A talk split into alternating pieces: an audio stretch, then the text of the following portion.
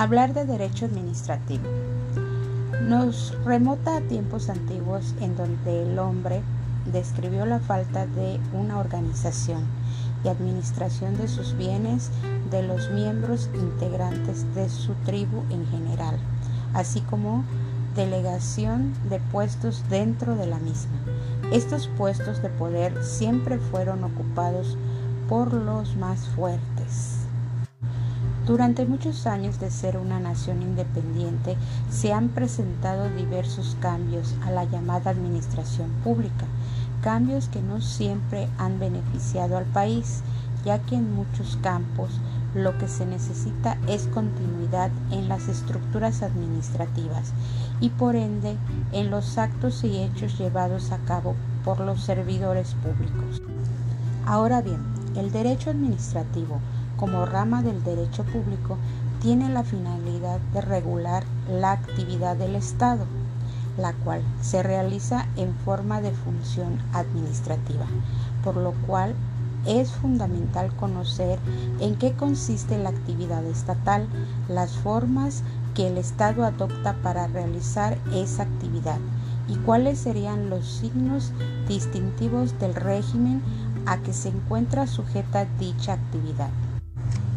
Se considera fundamental los elementos indispensables para el conocimiento de la materia, no sólo desde los antecedentes del derecho administrativo, sino abarcando también su evolución, enseñanza, dando con ello un enfoque actual, práctico. En el derecho administrativo encontramos reglamentos de administración, la organización administrativa, el acto administrativo, las funciones públicas, la administración pública, el Estado y sus funciones, nociones previas de conceptos de derecho. En México, el antecedente más antiguo del derecho administrativo se encuentra desde el año 1810 cuando Miguel Hidalgo inició el movimiento de independencia y tuvo la necesidad de nombrar lo que en la actualidad se considera como los primeros secretarios de Estado, que serían respectivamente el de Despacho de Hacienda y el Gracia y Justicia.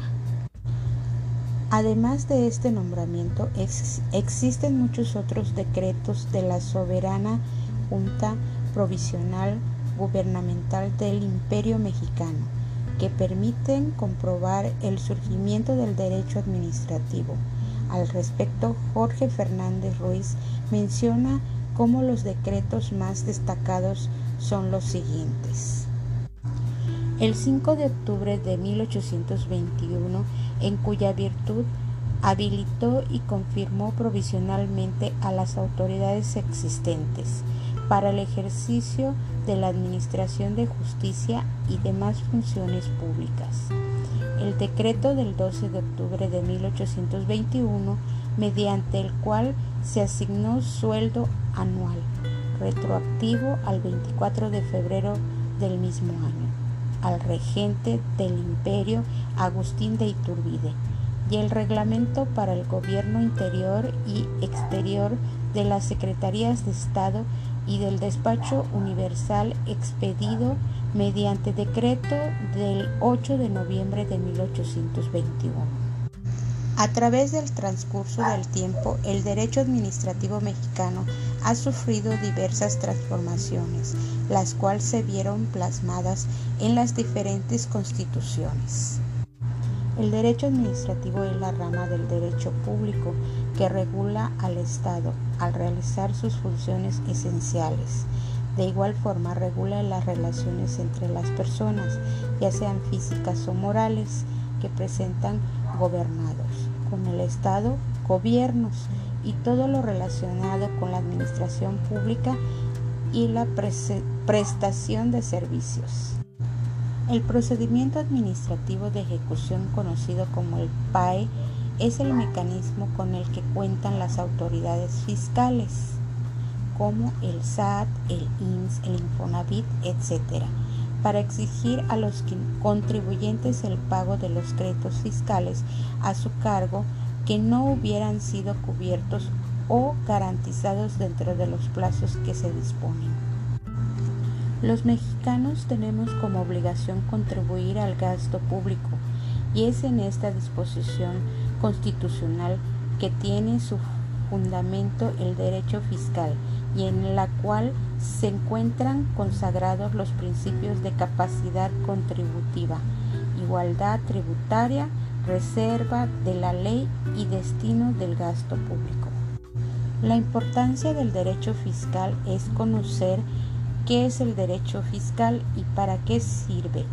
Es de suma importancia, pues este es el encargado de establecer un conjunto de normas jurídicas que regulan la constitución, determinación y forma de aplicarse los tributos, los derechos, las responsabilidades u obligaciones que tienen los contribuyentes con el Estado. Los procedimientos fiscales se clasifican. En materia fiscal sus etapas o fases son análogas a, las de un juicio.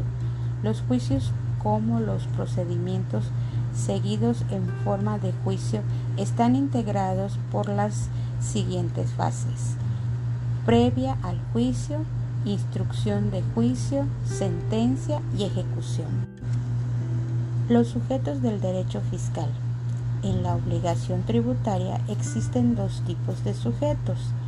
El primero es el llamado sujeto activo, cuya función es la recaudación de impuestos. El segundo tipo es el sujeto pasivo, el cual tiene a su cargo el cumplimiento de las obligaciones fiscales y así la contribución al gasto público. Las fuentes del derecho fiscal se limitan generalmente a lo establecido por la doctrina, es decir, a las disposiciones formales contempladas en leyes, normas, decretos, tratados internacionales y jurisprudencia. Todo ello dentro de un marco jurídico que establece la Carta Magna o Constitución Nacional. Todo esto se trata, por lo tanto, del ordenamiento jurídico respecto a su organización, sus servicios y sus relaciones con todos los ciudadanos. Soy Wendy Herrera y espero te sirva esta información. Nos vemos en el siguiente podcast. Gracias.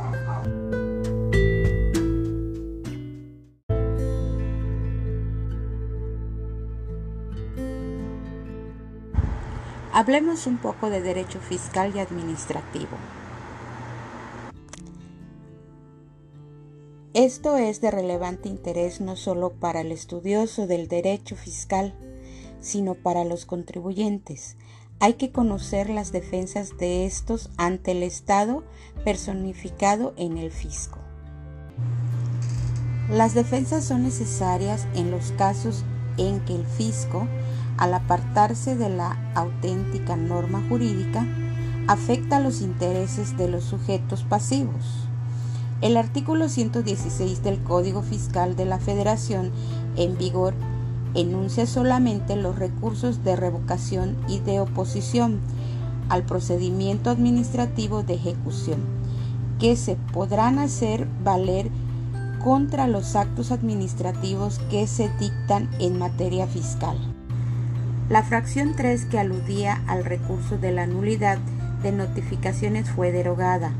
No obstante lo anterior, el artículo 129 del mismo código señala, cuando se alegue que un acto administrativo no fue notificado o que lo fue ilegalmente, siempre que se trate de los recurribles conforme a los artículos 117 y 118, se estará a las reglas siguientes. Si el particular afirma conocer el acto administrativo, la impugnación contra la notificación se hará valer mediante la interposición del recurso administrativo que proceda contra dicho acto, en el que manifestará la fecha en que lo conoció. En caso de que también impugne el acto administrativo, los agravios se expresarán en el citado recurso, conjuntamente con los que se formulen contra la notificación. Si el particular niega conocer el acto, manifestará tal desconocimiento interponiendo el recurso administrativo ante la autoridad fiscal competente para notificar dicho acto. La citada autoridad le dará a conocer el acto junto con la notificación que del mismo se hubiera practicado, para lo cual el particular señalará en el escrito del propio recurso el domicilio en que se debe dar a conocer el nombre de la persona facultada al efecto. Si no se hace alguno de los señalamientos mencionados, la autoridad citada dará a conocer el acto y la notificación por estrados. El particular tendrá un plazo de 45 días a partir del siguiente día en que la autoridad se los haya dado a conocer para ampliar el recurso administrativo impugnando el acto y su notificación o solo la notificación. La autoridad competente para resolver el recurso administrativo estudiará los agravios expresados contra la notificación, previamente al examen de la impugnación que en su caso se haya hecho del acto administrativo. Si se resuelve que no hubo notificación o que fue ilegal, tendrá al recurrente como sabedor del acto administrativo desde la fecha en que manifestó conocerlo o en que se le dio a conocer en los términos de la fracción 2, quedando sin efectos todo lo actuado en base a aquella y procederá al estudio de la impugnación que en su caso hubiese formulado en contra de dicho recurso. Si se resuelve que la notificación fue legalmente practicada y como consecuencia de ello la impugnación contra el acto se interpuso extemporáneamente, desechará dicho recurso. En el caso de actos regulados por otras leyes federales, la impugnación de la notificación efectuada por autoridades fiscales se hará mediante el recurso administrativo que en su caso establezca dichas leyes y de acuerdo con lo previsto por este artículo. Los recursos de revocación y de oposición al procedimiento administrativo de ejecución son muy importantes para la defensa del contribuyente. El de nulidad de notificaciones no lo es menos.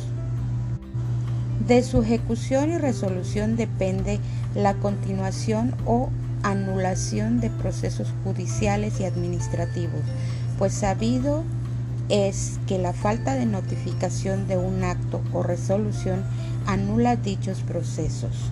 Soy Wendy Herrera y nos vemos en el siguiente podcast. Espero te haya gustado y te sirva esta información.